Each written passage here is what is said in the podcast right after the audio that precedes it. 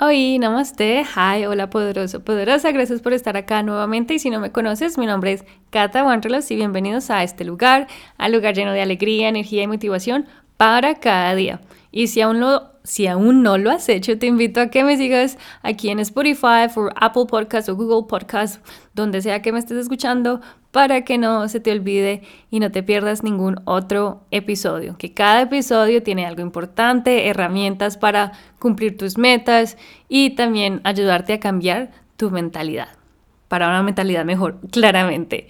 Bueno, en el tema de hoy vamos a hablar sobre cumplir metas, pero el por qué no hacemos o por qué no cumplimos esas metas. Porque siempre nos ponemos metas y no las logramos. O quizá logramos unas, pero ¿por qué no todas? Entonces, es, eh, este es el tema de hoy. Y es algo súper interesante porque hay una estadística que encontré. Pero bueno, más adelante les, les cuento sobre las estadísticas que encontré. realmente no fue solo una, en serio leí varios estudios y bueno, sí, otra nota interesante fue que los estudios más recientes fue uno de 1988, el otro de 1989 y el más, el que es más, más nuevo es el del 2017. Pero encontrando información sobre cómo cumplir metas, propósitos de año nuevo, poco salió con, pues de este año, porque hay muchos de, de, cómo cumplir las metas, pero para los uh, Sustainable Goals, que se llama Sustainable Development Goals.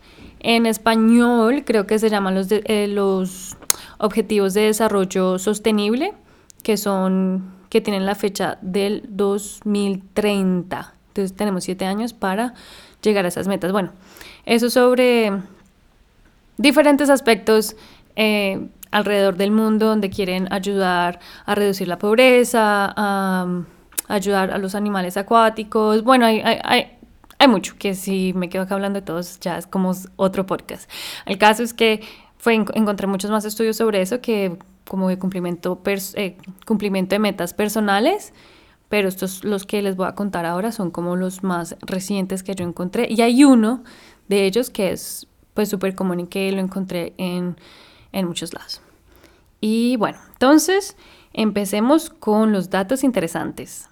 Hay un estudio que dice que el 92% de las personas no cumplen sus metas, o sea que somos, o que solo es el 8% que alcanzan sus metas. Pero, ¿por qué solo el 8%? ¿Qué es lo que hacen diferente?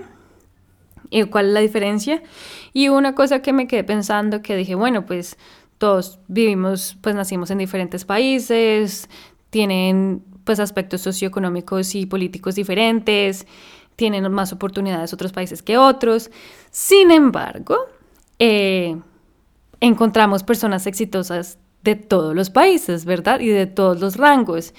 Y sí, quizá para una persona que no tiene todos los, la ayuda financiera, eso no quiere decir que no puede. Puede ser más difícil para esa persona, pero no quiere decir que no pueda cumplir sus metas, sí lo puede lograr. Entonces, no nos vamos a fijar acá sobre los aspectos socioeconómicos, ni políticos, ni financieros, nada de esto. Eh, es más sobre uno mismo. Y esos son los estudios que, pues, que hicieron los datos que tengo, es más sobre este cumplimiento de, de metas personales de propósito de año. Y no habla mucho, la verdad, estos estudios no hablaron nada de los aspectos socioeconómicos ni políticos. Entonces es algo interesante, ¿no? Porque uno conoce gente, no sé, discapacitada que, no sé, puso su propio negocio, eh, que es exitosa, personas huérfanas, eh, exitosas, eh, personas, no sé, que nacieron pobres y ahora son millonarios porque hicieron X o Y cosa. O sea, creo que todos hemos escuchado al menos, al menos una historia de que se ha convertido en una persona exitosa. Y bueno, este término de éxito también es algo muy ambiguo, ¿no? Eh, depende lo que es éxito para ti. Si quizá éxito para ti es tener mucho dinero o tener mucha salud o estar tranquilo en la vida. Pero bueno, el éxito como tú lo veas, eh, eh, pues depende de ti, ¿no? Y, eso es lo que te va a ayudar a cumplir tus metas. Y nada, por ejemplo, mi historia es, soy huérfana Eh, mi papá murió cuando yo tenía 20 días de nacida, mi mamá murió cuando yo tenía 9 años y bueno, ya tengo 31 años y ya ha pasado mucho tiempo y pues uno ya le dice a la gente como no, yo no tengo papás, es como un poco más normal porque ya, ya tengo 31 años, pero cuando estaba más pequeña pues era un poco más traumático para las personas escuchar que no tenía padres, ¿no? Y, y bueno, o sea, pero para mí nunca ha sido un impedimento, nunca me sentí menos, la verdad, como que siempre no, no le puse cuidado mucho lo que la gente decía porque si lo hacía estaba segura que no iba a salir de, ese hoyo. Entonces, nada, yo siempre tenía mis metas y siempre fui una persona muy responsable. Eh, yo recuerdo cuando chiquita hacía mis tareas todos los viernes, yo me compraba los materiales y las hacía todos los viernes para yo tener mis fines de semana libres. Y me iba pues muy bien en el cole y ya cuando salí del cole, o bueno, escuela, como lo llamen, em, cuando yo decidí, yo quería, mi sueño era aprender idiomas y viajar. Y quería ser independiente desde muy pequeña. Entonces, en Colombia uno es mayor de edad a los 18 años. Y ya cuando cumplí los 18 yo ya estaba viendo, yo ya estaba en la universidad, una universidad privada que bueno, para pagar esa universidad privada no sea tan fácil. Bueno, no fue tan fácil ya, o sea, no, no tengo deudas ni nada de eso. Y, mm, y que, em, sí, es yo me siento una persona exitosa. Eh, hay muchas metas que quiero alcanzar, todavía no he alcanzado todas mis metas, pero si pienso en mi pasado, las metas que me puse las he logrado. Entonces una de esas, pues como dije, viajar, aprender idiomas, terminar mi estudio y ahorita ya, ya también terminé mi maestría de negocios. Para mí el estudio no era como tan, tan importante, no, bueno, sí es importante para algunos, pero ya después me di cuenta que tener títulos no lo es todo, pero quizás para algunas personas que me están escuchando, tener títulos y varios estudios, eso es ser exitoso. Entonces, como les dije, eh, ser exitoso, eso depende de cada persona. Pero bueno, les estaba contando mi historia es porque eh, lo que me ayudó a mí a, cumplir mis metas de adolescente fue un plan de acción que hice en el colegio que era de tres meses, cinco, uh, tres meses, seis meses, un año, cinco, dos años, cinco años y diez años, de cómo me veía y qué quería hacer. Y bueno, lo hice en serio con mucha dedicación y también hubo un día que acompañé a una de mis hermanas a hacer unas diligencias en Bogotá, en la capital de Colombia, y recuerdo que ese día yo terminé cansada, yo estaba aburrida de estar en ese carro, en el tráfico de Bogotá, que es horrible, y yo dije, yo no quiero esto en mi vida, o sea, perder tanto tiempo en el tráfico, yo no quiero esto. Y llegué, uh, llegamos a la casa, me fui a mi habitación y yo ya tenía muchas revistas de, de viajes y de programas de intercambio y todo eso y comencé a corté también pantalones viejos que ya no estaba usando. Yo dije, yo ya no quiero esto. Los rompí, los corté, corté también pedazos pues ahí de la, de la revista y busqué, bueno, encontré imágenes que, mm, que me identificaban y ahí creé, creé mi vision board eh, para la visualización.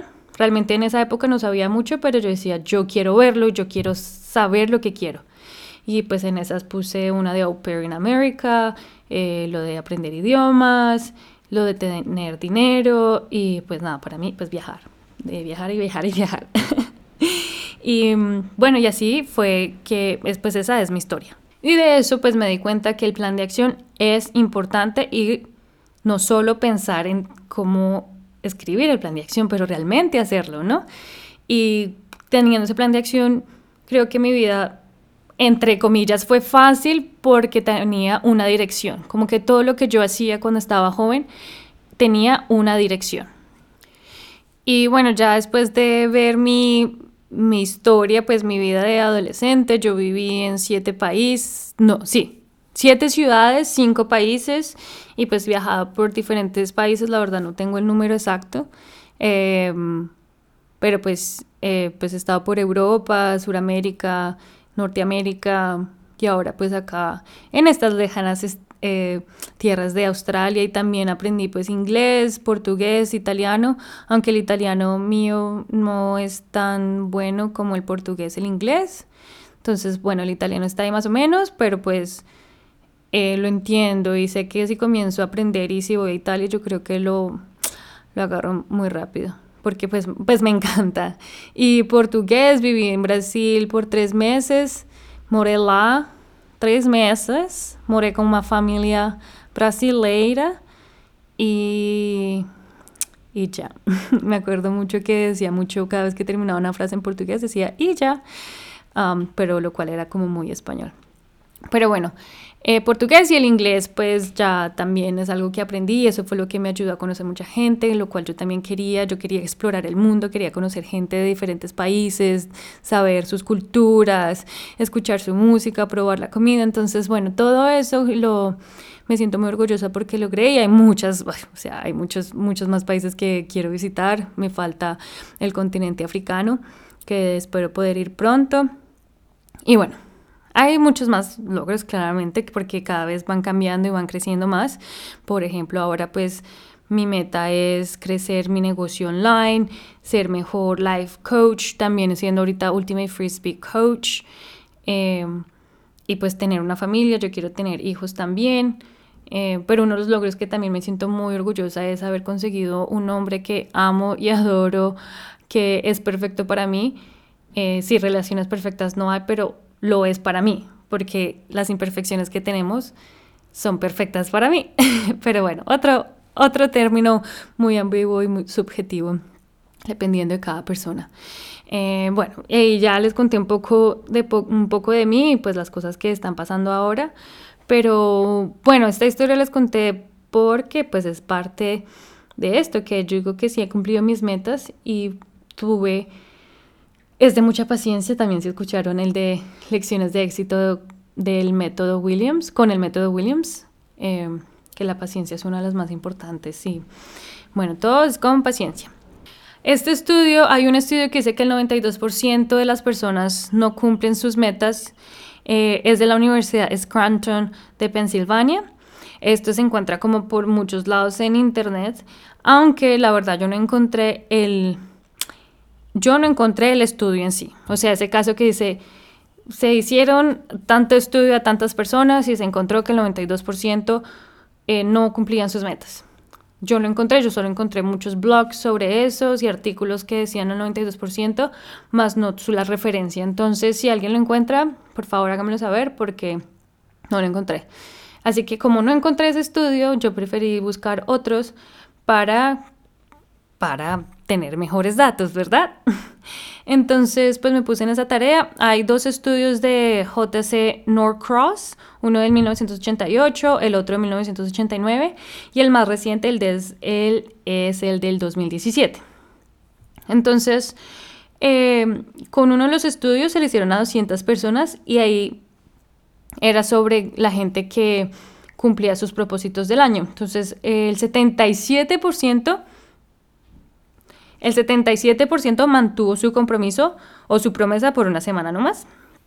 Y el 19% por los dos años, que el estudio iba por dos años y el 19% los cumplió. Y el otro cuarto por ciento no lo menciona muy bien, pero esto es una assumption, una asunción de que el 4% siguió más de una semana claramente, que de pronto se rindió entre un año y menos de los dos años.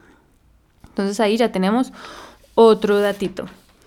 Y de este 77%, lo que les ayudó, eh, perdón, el 19%, sí, el que llegó a los dos años, esto fue, tuvieron más éxito porque pudieron controlar, tuvieron, sí, fortaleza, tuvieron eh, fuerza de voluntad, control de estímulos y refuerzo. Este control de estímulos es es saber sobre los objetivos logísticos y psicológicos. Ya lo había mencionado rápidamente en uno del episodio de plan de acción.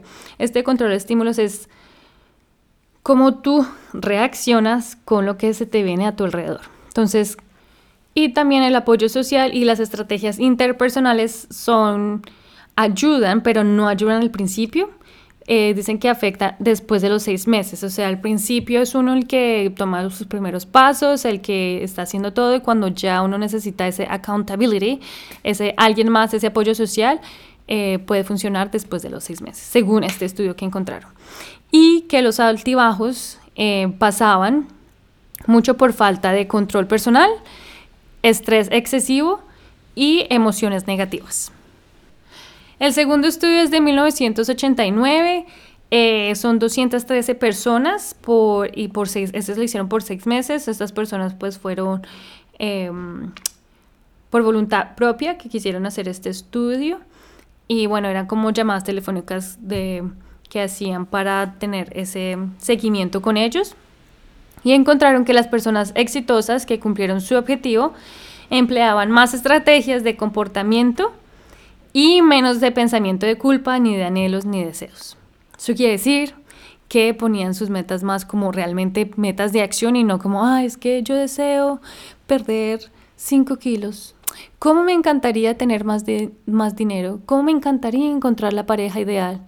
No, esto es más de ponerse su meta y dejar los anhelos y deseos a un lado y convertirlos en metas. Y el último estudio fue, bueno, el artículo se llamaba Paso a Paso, Subjetivos como Fuente de Motivación.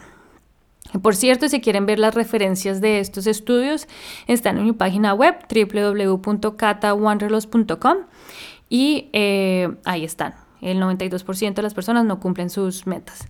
Ahí en ese artículo lo van a encontrar esas referencias. Si no lo encuentran, me dicen y yo se los paso. Y bueno, este último estudio eh, habla sobre las submetas y yo ya les hablé también de este. Recuerdan en el tema de plan de acción que uno de esos pasos era crear esas metas, bueno, pasar las metas grandes en algo más pequeño, que son los ah, objetivos secundarios, o sea, las submetas. Este estudio, este estudio habla sobre esto. Tener submetas ayuda para la motivación. ¿Por qué? Porque te ayuda a mejorar el sentido de alcanzabilidad. Por ejemplo, no sé, Pongamos el, ejemplo de perder peso, ¿verdad? Que uno quiere perder peso 15 eh, kilogramos y te dices, bueno, lo voy a bajar. Claro, pues 15 kilogramos es demasiado, pero si tú te lo pones al mes, este mes voy a bajar 3 y quizá bajes más porque se dice que al principio del mes es cuando puedes bajar más porque es más agua y bueno, acumulada y yara, yara, yara. Anyways, el siguiente mes otros 3 y ahí ya vas perdiendo 6, ya vas cerca, perdón, 12, no, 6, ya te vas acercando a la mitad de tu ah, objetivo. Pero si te dices 15 y no le pones fecha, pues eso suena demasiado y te vas a frustrar. Entonces, por eso las submetas son importantes. No sé, dinero. Quieres ganar 100 mil dólares al año. Y pensarlo simplemente se te hace que es demasiado, que no es posible dependiendo del país que estés. Como en Australia es como algo normal, es de 100 mil dólares. Eh, pero si se te hace imposible, pues claro, si lo divides tú por meses, si ves las maneras de cómo tú puedes generar más ingresos, será más fácil y vas a alcanzar esas metas poco a poco. Entonces, recuerden hacer sus submetas, sus objetivos secundarios para que no pierdan la motivación. Y una frase que quiero que quiero repetirla, yo ya la había dicho en uno de mis videos viejos, viejos, viejos, em, y que dice que es de Roy T. Bennett. Eh, dice: Sé agradecido por lo que tienes mientras persigues tus objetivos. Si no estás agradecido por lo que ya tienes, ¿qué te hace pensar que estarías feliz con más? Es que esta, esta frase me llega. En verdad que hay gente que quiere, quiere más y no se da cuenta de lo que tiene y cuando llega a ese más que quería nunca va a estar satisfecha porque no valora lo que tiene. Entonces, empiecen con lo que tengan en este momento y verán que eso les ayuda a ser personas exitosas y a cumplir sus metas, porque están agradeciendo y saben reutilizar, bueno, usar sus recursos de este momento y no van a tener más excusas, no van a tener sus problemas de... Sí, pues de excusas, de que tengan, no, es que no, no puedo porque es que yo no tengo esto, esto y esto. cambio, si lo ves al otro lado, de que estás agradecido por todo lo que tienes, vas a ver todo lo que tienes y vas a usar esos recursos en el momento en su máxima capacidad, lo cual eso también te hace productivo. Y bueno, y bueno, para, y bueno, bueno, y pues para concluir, eh, sinceramente, tú, tú, tú, tú, tú, eres el responsable para convertir tus sueños en metas alcanzables. Acá me tienes claramente como life coach. Yo te puedo ayudar cuando te sientes estancado, cuando quieras comenzar a crear tu plan de acción. Cuando me necesites, aquí estoy. Pero yo no voy a ser quien te va a decir, toma este primer paso y contáctame. No. Eres tú el responsable de lo que tú quieres hacer, de crear tus metas y realmente conseguirlas. Es tener esa motivación y entender que la motivación es dinámica, que es cambiante. Porque, como, miren, como las submetas van cambiando, son tan pequeñas que la motivación va cambiando porque vas alcanzando esas submetas, ¿verdad? Pero cada vez que te vas acercando a la meta más grande, pues la motivación puede que baje y o juegue o puede que suba, pero también esto quiere decir que sube y baja, ¿no? Que es dinámica. Y ahí es cuando tú tienes que fortalecer tu disciplina, tu perseverancia y tu paciencia. O sea, la autoeficacia, la fuerza de voluntad, el control de las emociones, lo cual eso ya también lo habíamos hablado y por eso también se dice mucho de meditar, de escribir, porque son maneras también de controlar tus emociones, de ayudarte a reducir el estrés excesivo, de controlar los estímulos, bueno, todo esto en serio que tiene una conexión de lo que les he dicho y lo que temas que ya he hablado, todos tienen una conexión y es es ayudarlos a a ser mejores personas para que ustedes cumplan sus metas y sean más inteligentemente eh, emocional. Em, también recuerden que el por qué y el en el beneficio de alcanzar esa meta, del por qué te la pusiste, de que si tienes un nuevo propósito de año, si tienes una meta, ahora recuerda el por qué la hiciste y encuentra el valor de cada acción que tomes. Y eso es todo chicos. Tengo acá en el siguiente episodio, les voy a, a, compartir otro pequeño tip de cómo cumplir sus metas eh, o también sus propósitos de nuevo año, ¿no? Porque siempre, el nuevo año no solo es diciembre y enero. Si estás escuchando esto ahorita en diciembre, perfecto. Si estás escuchando esto en enero, perfecto. Si lo estás escuchando en otro mes, perfecto también, porque el propósito del año no solo son para finales de año ni comienzo de año, es para cumplirlas, es para todo año. Quizá solo el propósito que te pusiste eran de tres meses, listo, de tres meses, pero si son para varios años, hay que mantenerse con mucha perseverancia, hay que seguirla y no rendirse. Entonces el siguiente episodio les voy a dar el consejo de, cómo cumplir sus metas y qué tienen que hacer eh, periódicamente para que no se les olvide. Bueno, así que recuerden suscribirse acá y seguirme para que no se pierdan el siguiente episodio. Espero que estén muy, muy bien y gracias por tanto, en verdad que sí. Thanks for being here. See you later, alligator. Bye.